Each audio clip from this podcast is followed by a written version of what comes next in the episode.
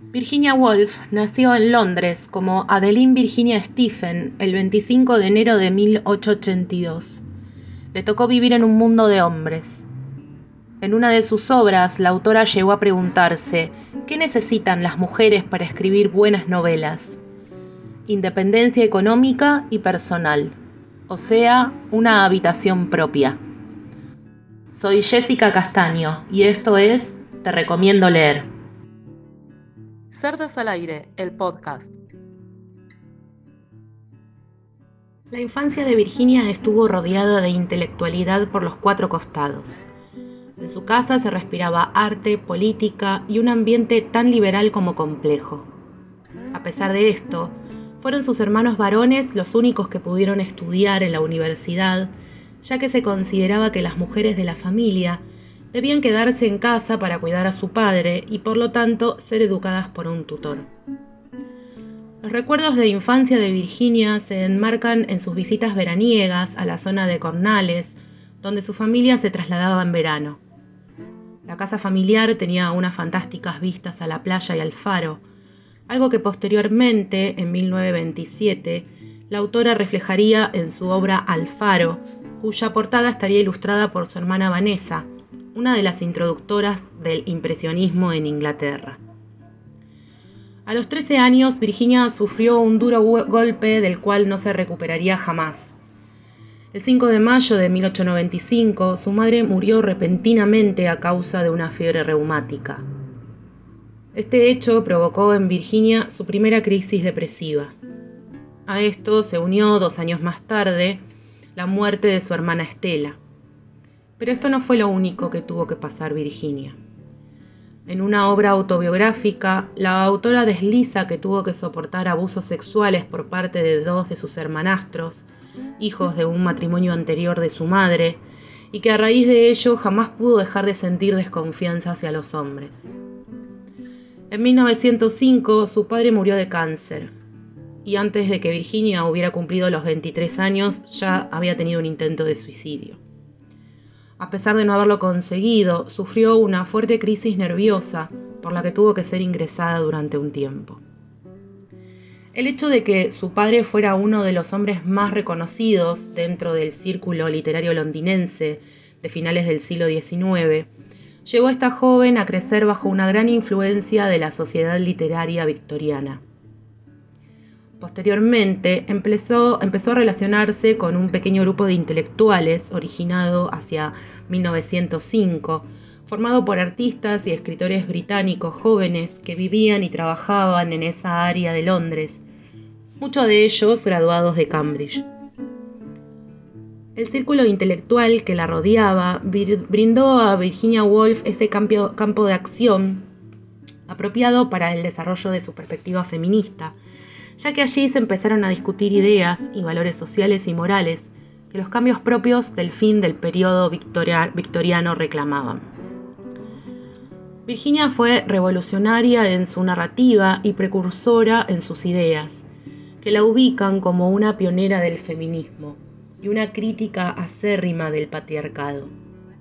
Se autodefinía como la hija de un hombre educado la expresión quedó plasmada en su obra Tres Guineas y esconde un mensaje antipatriarcal con el que la novelista atacaba la situación de la mujer en la vieja sociedad victoriana.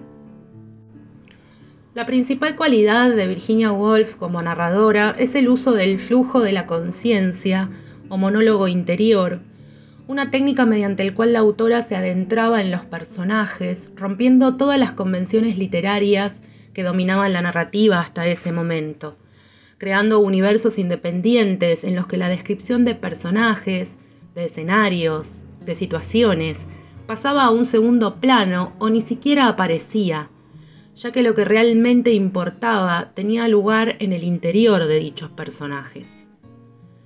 Dueña de una narrativa y una poética exquisitas, dejó un legado valioso en la literatura universal de todos los tiempos.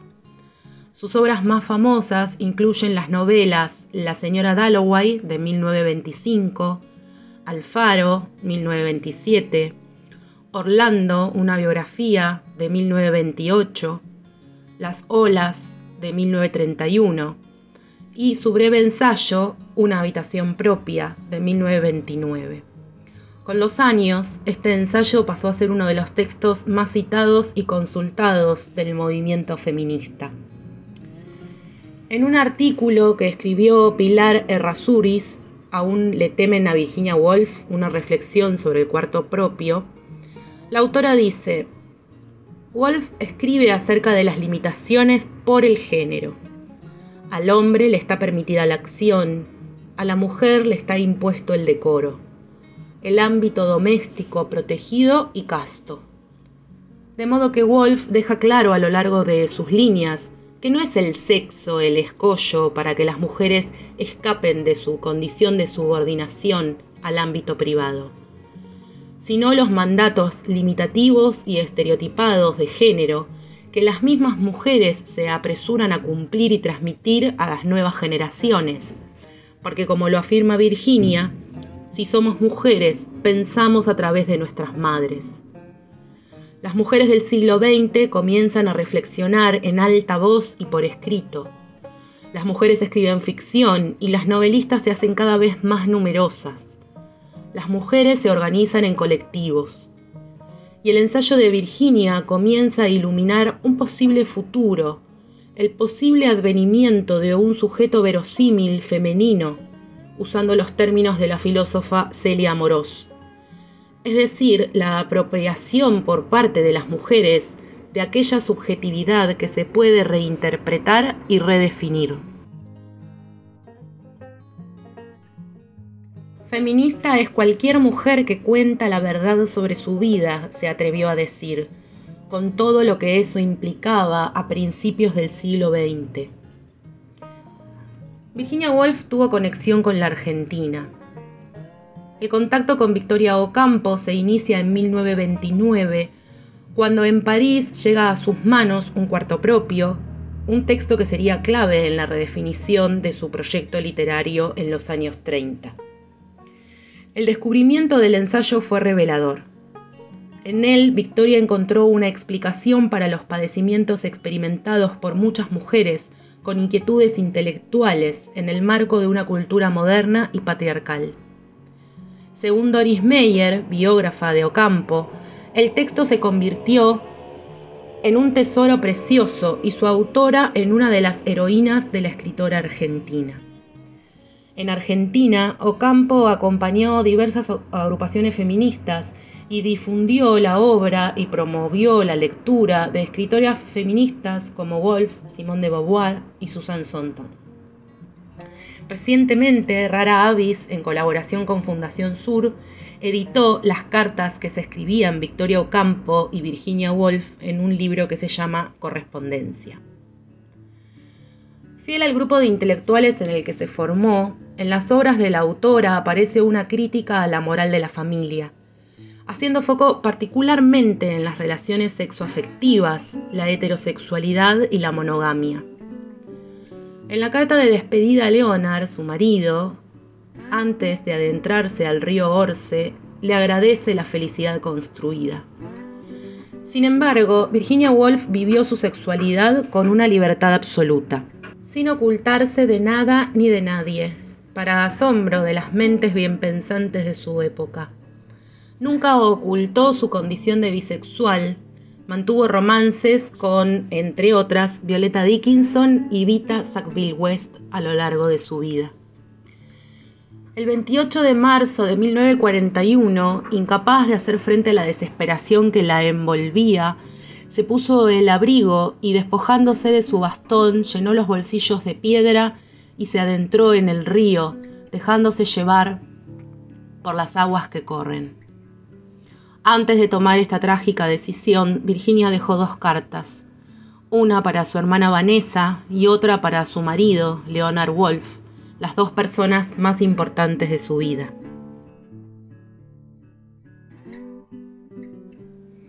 Las obras de Virginia Woolf ya han entrado en lo que se denomina dominio público, esto quiere decir que el derecho de autor ya no pesa sobre ellas, por lo tanto se pueden encontrar a libre descarga en Internet y una vez más recomiendo leer a Virginia. Hay algunas frases que escuchamos varias veces y que las repetimos sin saber que eh, son de Virginia tal vez. Por ejemplo, hay una frase que dice, yo me aventuraría a pensar que Anónimo, quien escribió tantos poemas sin firmarlos, fue a menudo mujer. O eh, otra que es muy conocida, no hay barrera, cerradura ni cerrojo que puedas imponer a la libertad de mi mente. Y la que más me gusta es, como mujer no tengo patria, como mujer no quiero patria, como mujer mi patria es el mundo. Cerdas al aire, escuchanos en Spotify. Y para no perder la costumbre, vamos a cerrar este episodio leyendo a Virginia. Durante todos estos siglos, las mujeres han sido espejos dotados del mágico y delicioso poder de reflejar una silueta del hombre de tamaño doble del natural. Sin este poder, la tierra sin duda seguiría siendo pantano y selva. Las glorias de todas nuestras guerras serían desconocidas. Todavía estaríamos grabando la silueta de ciervos en los restos de huesos de cordero y trocando pedernales por piedres de cordero o cualquier adorno sencillo que sedujera nuestro gusto poco sofisticado. Los superhombres y dedos del destino nunca habrían existido. El zar y el Kaiser nunca hubieran llevado coronas o las hubieran perdido. Sea cual fuere su uso en las sociedades civilizadas, los espejos son imprescindibles para toda acción violenta o heroica. Por eso, tanto Napoleón como Mussolini insisten tan marcadamente en la inferioridad de las mujeres ya que si ellas no fueran inferiores, ellos cesarían de agrandarse. Así queda en parte explicado que a menudo las mujeres sean imprescindibles a los hombres. Y también así se entiende mejor por qué a los hombres les intranquilizan tanto las críticas de las mujeres. ¿Por qué las mujeres no les pueden decir este libro es malo o este cuadro es flojo o lo que sea sin causar mucho más dolor y provocar mucha más cólera de los que causaría y provocaría que un hombre hiciera la misma crítica. Porque si ellas se ponen a decir la verdad, la imagen del espejo se encoge, la robustez del hombre ante la vida disminuye.